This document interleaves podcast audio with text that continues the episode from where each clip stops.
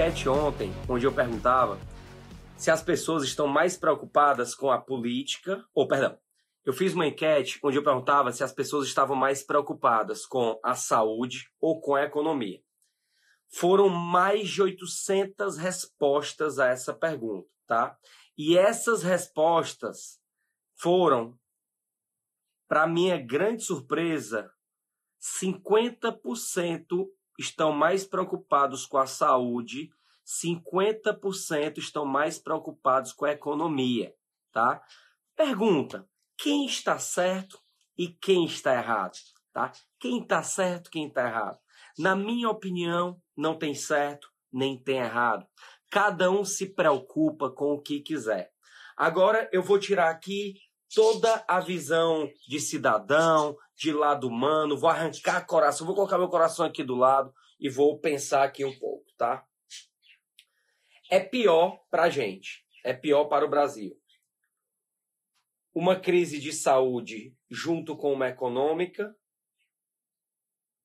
é pior para o Brasil. Uma crise de saúde só com uma econômica, tá?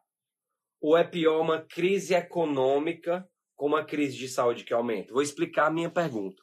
O que a gente tem que buscar como solução, o que a gente tem que buscar como solução é tocar alguma coisa na paralela. Porque, como o presidente falou ontem, não tem como desassociar a crise de saúde e a crise econômica, elas vão andar juntas. Por mais que você diga, ah, é um absurdo, é, ah, Marcos, tu tá mudando de ideia, tu acha que as pessoas têm que voltar a trabalhar amanhã? Não, não acho. O que é que eu acho? Que é que eu acho? A primeira medida foi: vamos ficar em quarentena por 15 dias para tentar achatar a epidemia.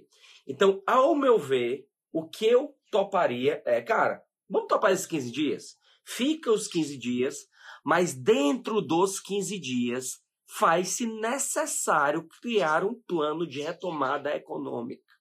Então, para ficar claro, dentro de 15 dias, já passaram 7 ou 8, conclui os 15 dias, na paralela constrói os hospitais, na paralela chegam os exames que a gente vai fazer, na paralela produz-se mais respiradores, tá? E pós 15 dias, a economia precisa voltar, mesmo que lentamente, tá? É como se a cada semana a gente precisasse soltar alguma coisa aí para que ela vá retomando. Porque ontem eu falei sobre o pacote dos Estados Unidos, os Estados Unidos liberou 3, 2 trilhões de dólares. Tu tem noção do que são 2 trilhões de dólares? São quase 10 tri de reais. Sabe quanto o governo federal está é, tá disposto a colocar para gente? Ele está disposto a colocar 600 bilhões de reais. 600 bilhões de reais dá 150 bi de reais. Mas, Marcos, esse nosso governo é muito pão duro. Que governo pão duro? Era para botar mais dinheiro. De onde? De onde? Certo? Esquece partido agora, esquece qualquer coisa. A gente tava quebrado, amigo, quebrado. Quebrado, a máquina pública sugou todos os nossos recursos nos últimos anos. A gente estava começando uma retomada. Então, quando é. E assim, eu quero deixar claro, tá? Não estou apoiando ninguém. Não estou apoiando ninguém. Acho que todo mundo é certo, todo mundo é errado, tá? Mas acho que todo mundo nesse momento está querendo muito mais olhar para o seu interesse do que para o interesse do coletivo. E se você olhar friamente, friamente, o governo federal está olhando para o coletivo, você é esculhambado por isso, tudo bem acredito que se colocando, se posicionando de uma maneira errada, o governo federal está se posicionando de uma maneira errada, imediatista, insana, está se posicionando de maneira errada, está demorando para se posicionar economicamente. Isso são fatos, mas a intenção de levantar a mão e dizer, cara, para aí, a gente tem que parar e pensar na economia, nós temos que parar e pensar na economia. Isso não quer dizer o filho da puta ir pra televisão e dizer amanhã a gente vai voltar, não pode voltar ainda. Porque ninguém sabe como é que vai ser esse achatamento da curva.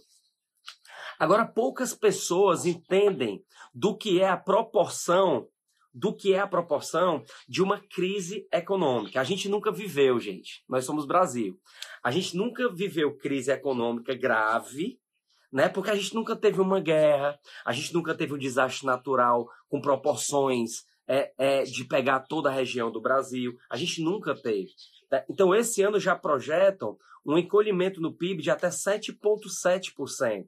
Tá? Então, esse encolhimento de 7,7% no PIB né, pode ser um grande tapa na cara aí para muita gente que tinha planos de negócio. Então, não ache irresponsável quando começarem a falar que é preciso se pensar numa solução que, na minha opinião, não é agora, tá? Em algum momento a gente vai ter que começar a pensar nisso e que só para fechar essa abertura aqui, né, para chamar o nosso convidado, é fundamental que você não seja gado, que você não seja vaquinha, que você não seja levado pela televisão.